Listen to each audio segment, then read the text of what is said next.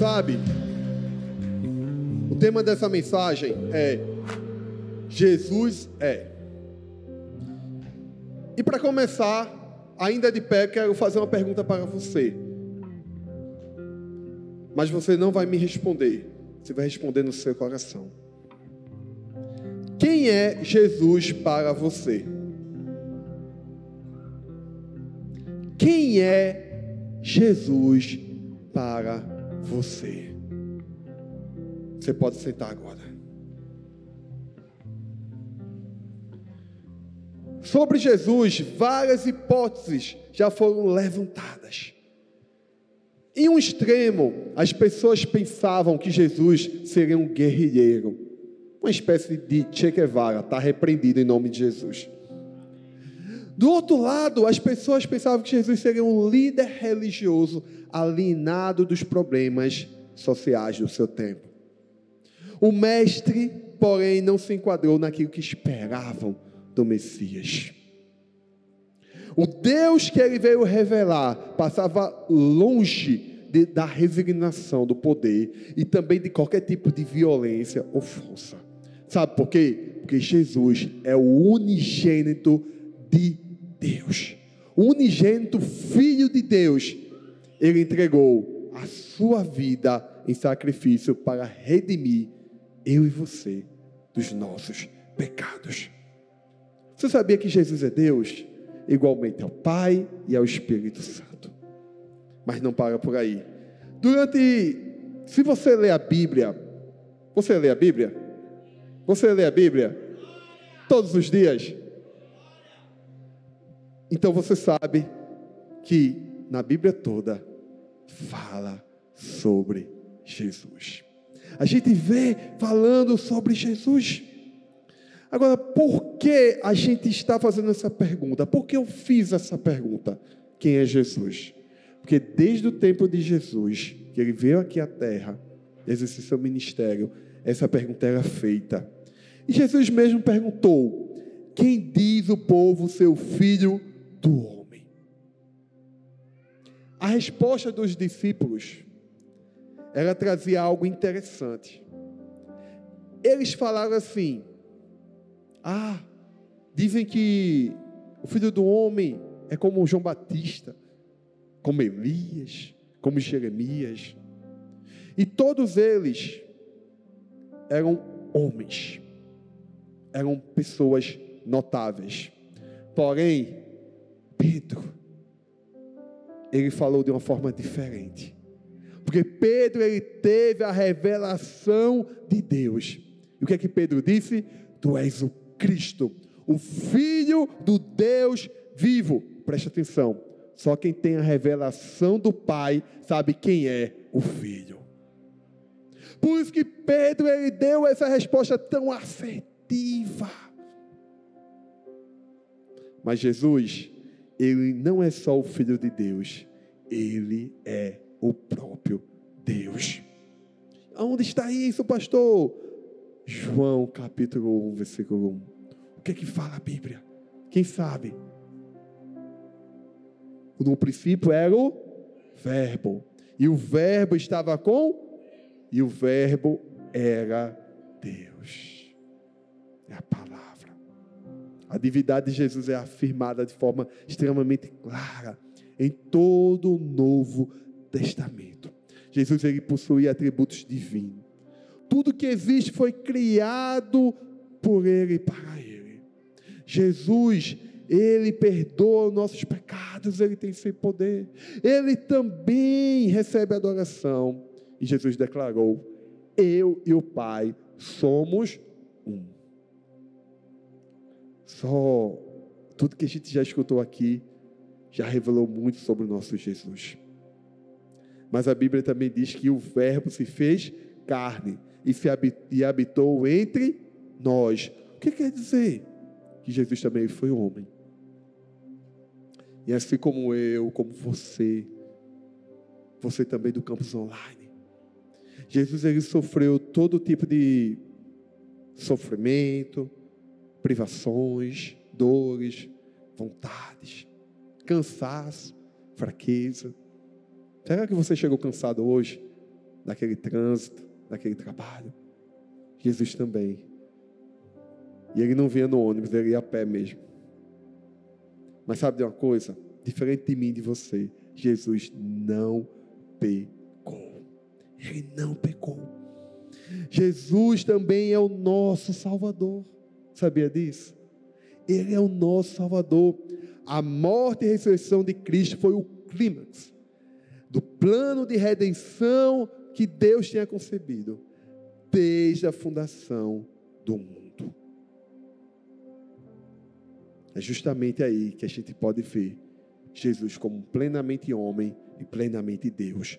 Porque apenas sendo homem, ele poderia morrer pregado numa cruz. E apenas sendo um Deus, ele poderia trazer redenção e a justiça divina para nós. Sabe de uma coisa? Jesus ele morreu por mim e por você. Ele morreu por mim e por você. Foi isso que ele fez.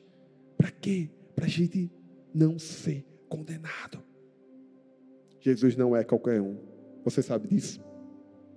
Ele é teu Senhor. Ele é teu Salvador. Daqui para o final do culto vai ser o Senhor Salvador de muitas pessoas. Ei, Ele é o nosso tudo, é o nosso Salvador, nosso Redentor, nosso amor, nosso exemplo. E nós, como os discípulos, o que, que a gente tem feito? Como a gente tem vivido? Será que a gente tem vivido como da maneira que a gente realmente conhece a Jesus? Será que as nossas atitudes, como a gente age, revela no, realmente que a gente conhece a Jesus? Será que as pessoas conseguem ver Jesus através de nós?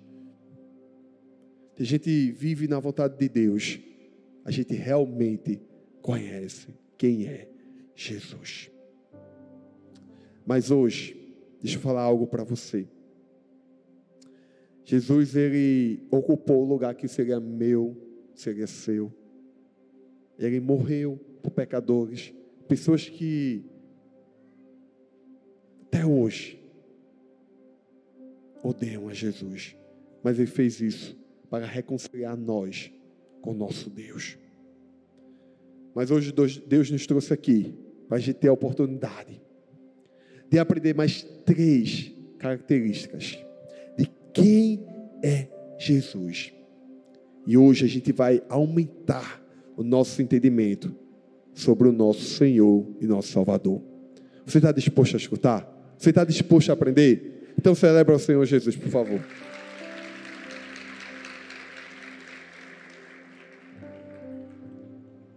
A primeira característica, amigo. Vira para o seu irmão e diz assim: amigo. Vira para o outro e diz assim: amigo.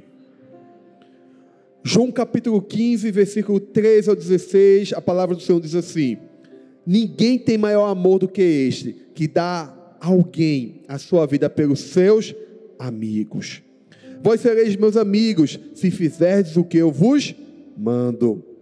Já vos não chamarei servos, porque o servo não sabe o que faz o seu senhor, mas tenho-vos chamado amigos, porque tudo quanto ouvi de meu Pai vos tenho feito conhecer. Não me escolheste vós a mim, mas eu vos escolhi a vós. E vos nomeei para que vades e deis fruto, e o vosso fruto permaneça, a fim que tudo quanto eu em meu nome perdirdes, ao Pai ele vou-lo conceda. Deixa eu dizer uma verdade para você. Jesus é nosso mestre, mas também é o nosso melhor e maior amigo. Você consegue entender isso? Ele é o nosso melhor e maior amigo. Nesse contexto aqui, Jesus estava ajudando os seus seguidores a entender que o, amor entre eles devia ser tão forte a ponto de estarem dispostos a dar a vida um pelos outros.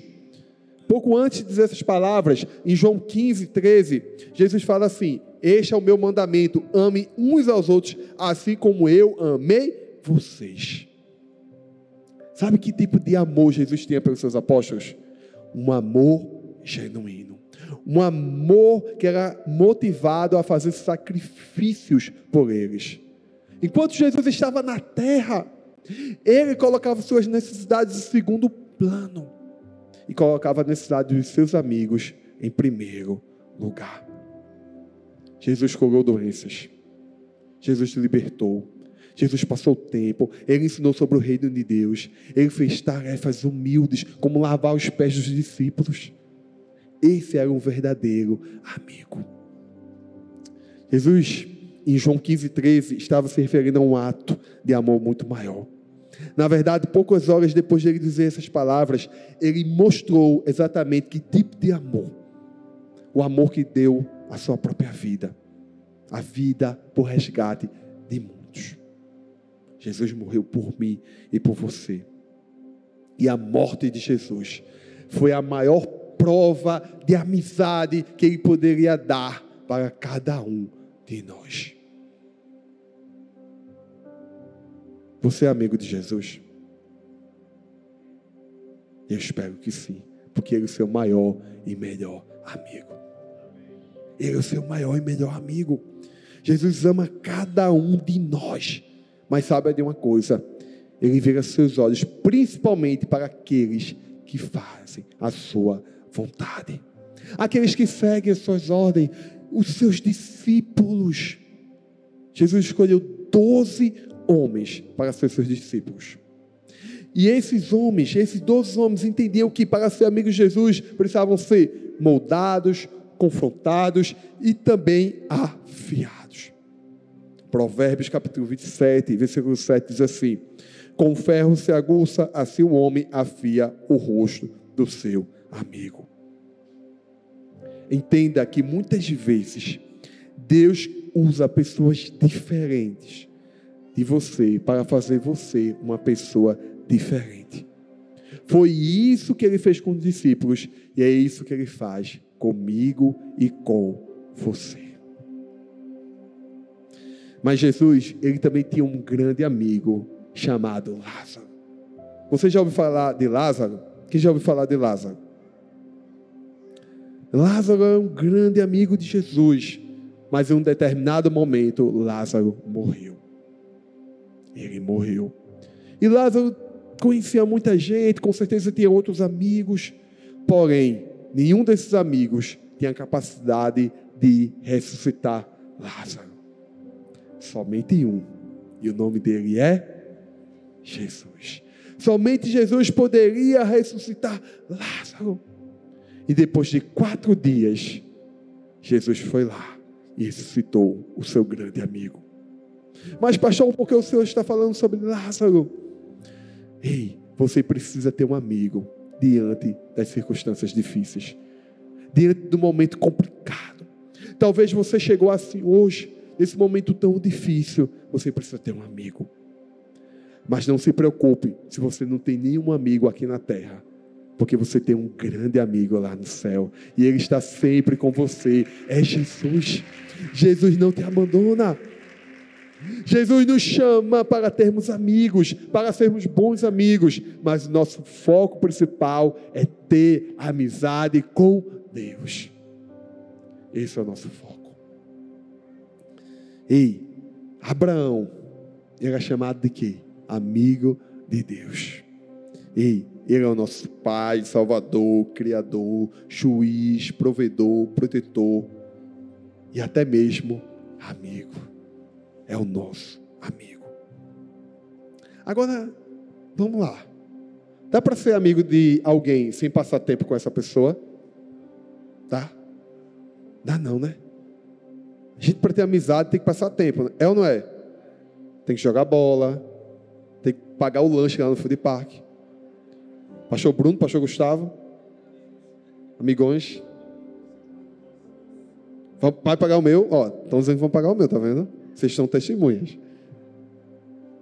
Vai na casa do outro, vai para um jogo de futebol, vai conversar, vai pescar. É ou não é? E com Jesus, o que é que a gente faz? A gente vai fazer o nosso TSD. A gente vai orar. A gente vai conversar com Jesus. A gente vai ler a palavra para Deus revelar, para a gente aprender mais. Sem café não tem. Sem Bíblia não tem café. Quanto tempo você tem passado com Jesus? Quanto tempo você tem passado com o seu melhor amigo? Teu amigo está com saudade de você. Por que você não quer mais falar com ele? Ele fez o que com você? Porque você deixou, deixou ele de lado. Teu amigo está com saudade. Ele quer conversar contigo. Ele te ama. Ele quer te ajudar. Ele tem orgulho de você. Ele conta com você. Ele acredita em você. Sabe, Tiago capítulo 2, versículo 23 diz: Abraão creu em Deus, e isso foi acreditado como justiça, e ele foi chamado amigo de Deus. Jesus fala também lá em João 15: Já não vos chamo servos, porque o servo não sabe o que o seu Senhor faz, mas chamo-vos amigos, porque tudo que eu aprendi do meu Pai dei a conhecer para você. Sabe quem Jesus é? Ele é teu amigo. Ele é teu amigo. Que melhor amigo poderíamos ter do que aquele que nos conheceu antes do tempo, sabe a duração do nosso tempo, tem um plano de como devemos gastar nosso tempo e passou o tempo com um de nós. Ei, Jesus, Ele é tudo para nós. Mas uma coisa que eu tenho certeza, Ele é o melhor amigo que eu e você poderemos Amém? A segunda verdade que nós vamos aprender nessa noite é a seguinte: graça. Repete comigo: graça. De novo, graça. Tito, capítulo 2, versículo 1 diz assim: Porque a graça de Deus se manifestou salvadora a todos os homens. Decifrar a graça, falar sobre a graça é um grande desafio. Falar sobre o conceito de graça muitas vezes é difícil, porque falar de algo tão maravilhoso, tão forte, tão poderoso, não é fácil. É ou não é? Não é verdade? Graça nada mais é do que um favor imerecido que parte da que vem da parte de Deus, que permite que o homem exista e também que permite que o homem tenha relacionamento com Deus. A graça não é algo que pode ser comprado ou conquistado. A graça é um presente. É um presente que justifica o injustificado, que salva o odioso, que perdoa o imperdoável, que dá vida ao moribundo. Jesus é a graça de Deus. Ei, porque a graça de Deus se há manifestado trazendo salvação a todos os homens. Sabe por que é importante a gente aprender o conceito de graça, saber sobre a graça? Porque ela é a base da nossa salvação. Pela graça sois, pela graça sois. É a palavra que fala, Efésios capítulo 2, versículo 8. Além disso, a graça é uma peculiaridade do cristianismo. Se você estudar outras religiões, você não vai ver falar sobre a graça, porque somente com o sacrifício do redentor é possível justificar o homem sem antes matá-lo. A graça nos salvou da morte, da condenação, nos livrou do pecado e confere a condição de a gente ser servo de Deus, assumindo a nossa própria fraqueza. Graça é concessão de bondade a alguém que não tinha direito. Eu e você não tínhamos direito. Mas eu tenho uma boa notícia para te dar. Eu e você recebemos a graça de Deus. Eu e você recebemos essa graça. Nós não tínhamos direito à vida eterna, mas pela graça de Deus, por meio do seu Filho, Ele nos concedeu esse grande presente. Amém. No grego, graça significa charis mas ela tem muitos sentidos, como por exemplo, graciosidade, atrativos, favor, cuidados ou ajuda graciosa, boa vontade, entre outras coisas. A gente olha para as epístolas de Paulo, a gente vê vários significados, aplicações da boa vontade, do dom gracioso, do favor, de bênçãos graciosas, favor divino e gratuito. Sim, Jesus é o Senhor de toda graça.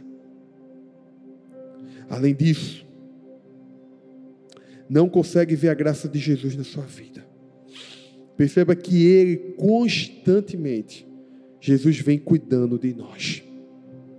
Sabe daquele momento onde você está sentindo um pouco mais triste? Quem é que cuida de você? É Jesus. É por meio da graça dele. Será que hoje, hoje você chegou aqui triste, angustiado, sofrendo por algo? Tem algo a dizer a você. Não se desespere. Jesus, Ele tem cuidado de você. Ele tem cuidado de você. Agora, a gente merece? Não. Quantas vezes a gente nega a fé? Quantas vezes a gente não acredita? Quantas vezes diz assim: ah, não vai dar certo, já está perdido. Aí de repente Jesus vem e dá a vitória para mim para você. A gente peca, a gente erra, mas Ele nos escolheu nos amar e cuidar de nós. Jesus te ama e cuida de você. Pode aplaudir o Senhor.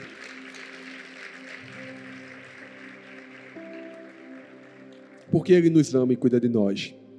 Por causa da graça. Por causa da graça. Paulo declarou firmemente que a graça é dada pelo Senhor, de forma alguma insuficiente. Paulo também disse que a graça era radiante e suficiência.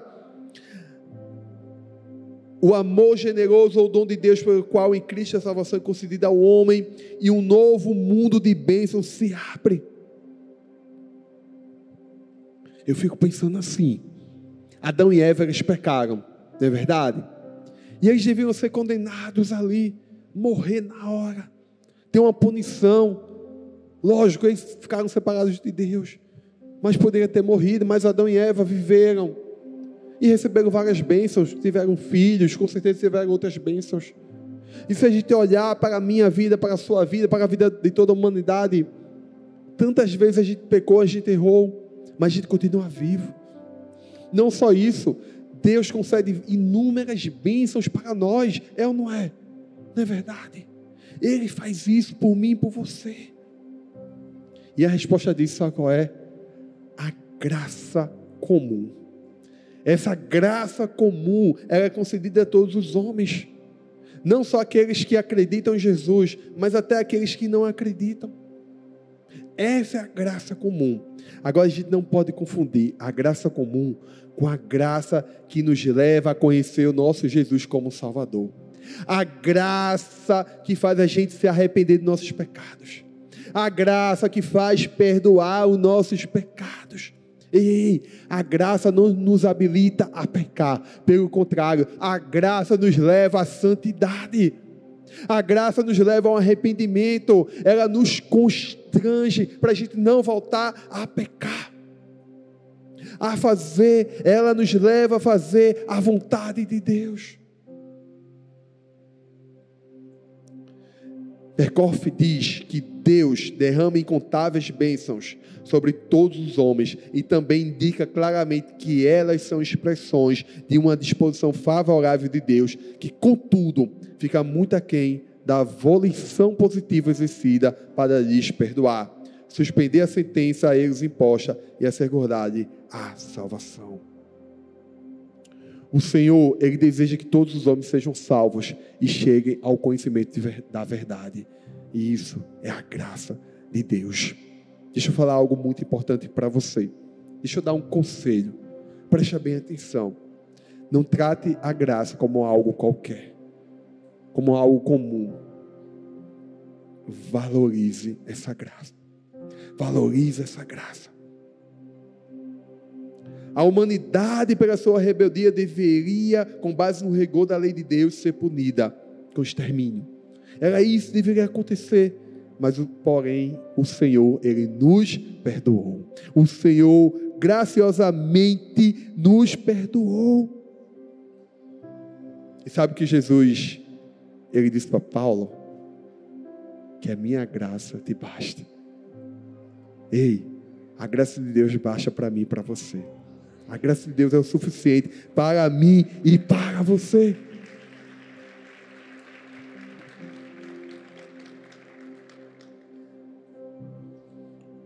E o terceiro, a terceira a última característica de Jesus que nós vamos aprender nessa noite é a seguinte: presente.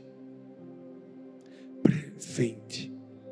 Mateus capítulo 28, versículo 20 faz o seguinte: Ensinando-os a obedecer a tudo que eu ordenei a vocês, eu estarei sempre com vocês, até o fim dos tempos, pois nele vivemos e nos movemos e existimos. Ei, Jesus foi claro, além de um presente de Deus para a humanidade, a sua vida também representa presença. Jesus, ele é presente, ele é presença. Vamos pensar juntos. Como seria a vida se pudéssemos viver na presença contínua de Deus e do nosso Salvador? Jesus, quando ele estava aqui na terra, ele vivia dessa forma. Ele não conseguia se separar da presença do Pai. Por isso que ele tinha tanto sucesso. Por isso que Jesus, ele cumpriu o seu propósito. Jesus vivia ansioso, aperreado, preocupado. E por que você vive assim?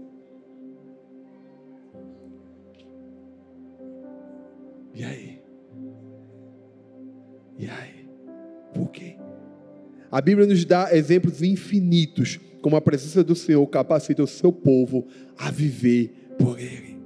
A presença de Deus era tão forte na vida de Abraão que até os pagãos conseguiam enxergar a diferença dele com outras pessoas. Veja que a palavra de Deus fala em Gênesis capítulo 21, versículo 22. Naquela ocasião, Abimeleque, acompanhado de Ficol, comandante do seu exército, disse a Abraão: Deus está com tudo em tudo que fazes. Será que quando as pessoas olham para você, dizem assim: Deus está contigo, tu é o queridinho de Jesus? Rapaz, tem um negócio diferente de tu. Será? Será que a presença de Deus está na sua vida? A gente pode ver Moisés também. Vemos onde Moisés já absolutamente certo de que sem a presença de Deus em sua vida seria inútil para ele tentar qualquer coisa. O que é que ele diz? Se não fores conosco, não nos envies. Lá na frente, o salmista fala, lá no Salmo 91, 1, 2. A pessoa que procura a segurança no Deus Altíssimo e se abriga na sombra do protetor do Todo-Poderoso, pode dizer a Ele: O Senhor Deus, Tu és o meu defensor, o meu protetor. Tu és o meu, meu Deus e eu confio em Ti. Mas não para por aí. Moisés sabia que era a presença de Deus entre eles que o diferenciava de outras nações. Ei, o mesmo é verdade hoje. A única coisa que diferencia um crente de não crente é a presença de Deus. É a presença de Deus na nossa vida. Ei, a presença de Deus expulsa todo o medo, traz confiança para nós, mantém a paz no nosso coração. Hoje vai ser a noite, se você ainda não tem a presença de Deus, de receber essa presença. Hoje vai ser a noite que você vai receber a verdadeira paz, a verdadeira confiança. Vai perder o medo quando você entregar o seu coração a Jesus. Deus prometeu o que a Josué? O que, é que Deus falou a Josué? Nunca o deixarei. Isso é presença, isso é estar junto. O que é que o Senhor prometeu para mim e para você? Você não ficará sozinho. E a promessa foi cumprida através do Espírito Santo de Deus. Você não está sozinho. E o Espírito Santo está com você. Ele habita dentro de você. a presença de Deus na tua vida. Tá difícil. Está complicada a tua situação. Jesus é presente e presença. Ele nunca nos deixa. Essa é a promessa que Ele tem para mim e para você. Ele está sempre conosco. Deus é Manuel. Deus é Manuel. Para Gideão, o Senhor está com você, poderoso guerreiro. Ele estava com Gideão também, assim como está comigo, com você. Com a presença de Deus habitando em nós, podemos passar por qualquer dificuldade.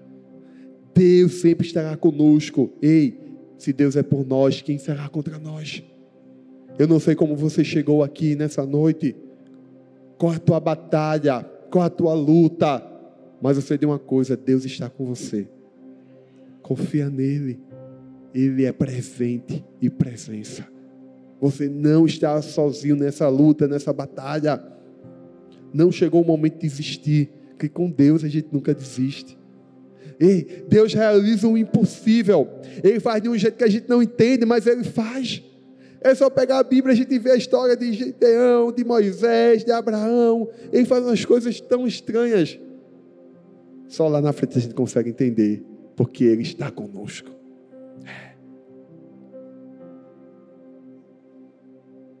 As Escrituras estão repletas de relatos de bênçãos maravilhosas que vieram para aqueles que estavam com a presença de Jesus. Quando o Espírito Santo de Deus está presente conosco, podemos ser fortes e corajosos, porque confiamos em Sua promessa que irá conosco. Mas sabe de uma coisa? Tem um versículo que fala assim, em João capítulo 15, verso 4 ao 5. Permaneçam em mim e eu permanecerei em vocês. Nenhum ramo pode dar fruto por si mesmo, se não permanecer na videira. Vocês também não podem dar fruto, se não permanecer em mim. Eu sou a videira, vocês são os ramos. Se alguém permanecer em mim e eu nele, esse dará muito fruto, pois sem mim vocês não podem fazer coisa alguma.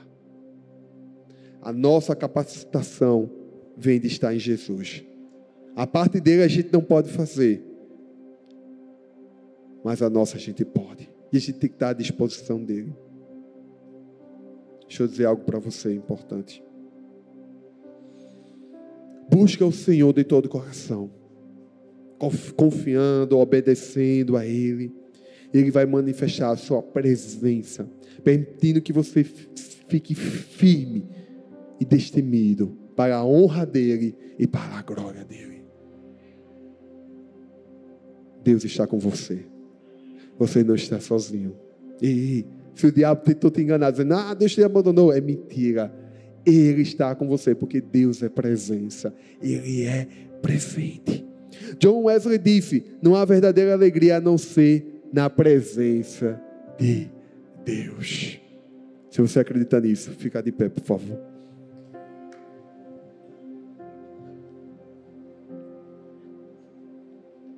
Deixa eu te contar uma história. Joshai estava ensinando a um grupo de alunos sobre o milagre do maná quando Israel estava caminhando do Egito até a terra prometida.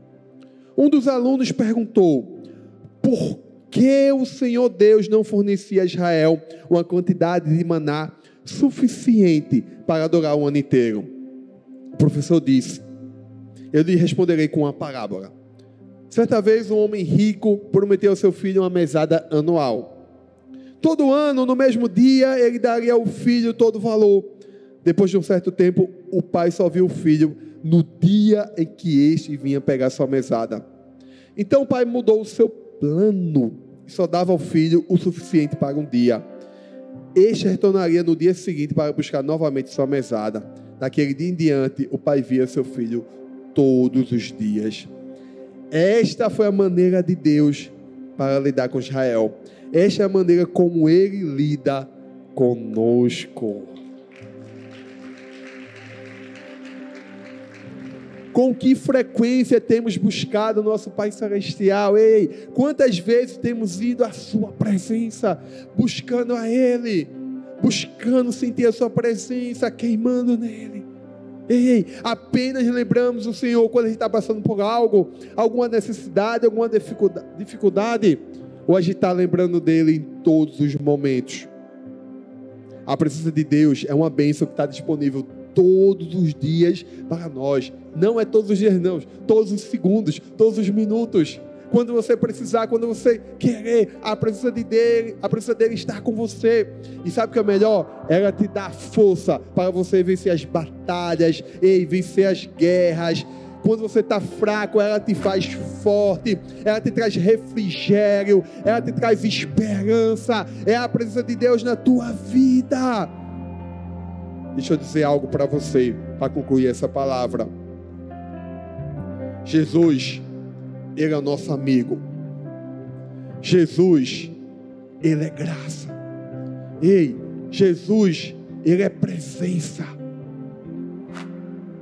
No dicionário, se pegar todas as palavras, talvez não dê para dimensionar quem é Jesus, mas é uma coisa eu sei: Ele é o nome que está acima de todo nome. Ele é o nome que está acima de todo nome. Ei, deixa eu dizer uma coisa para você. O amor de Jesus é imenso. Ele provou esse amor morrendo lá na cruz. Ele provou esse amor ressuscitando por mim e por você.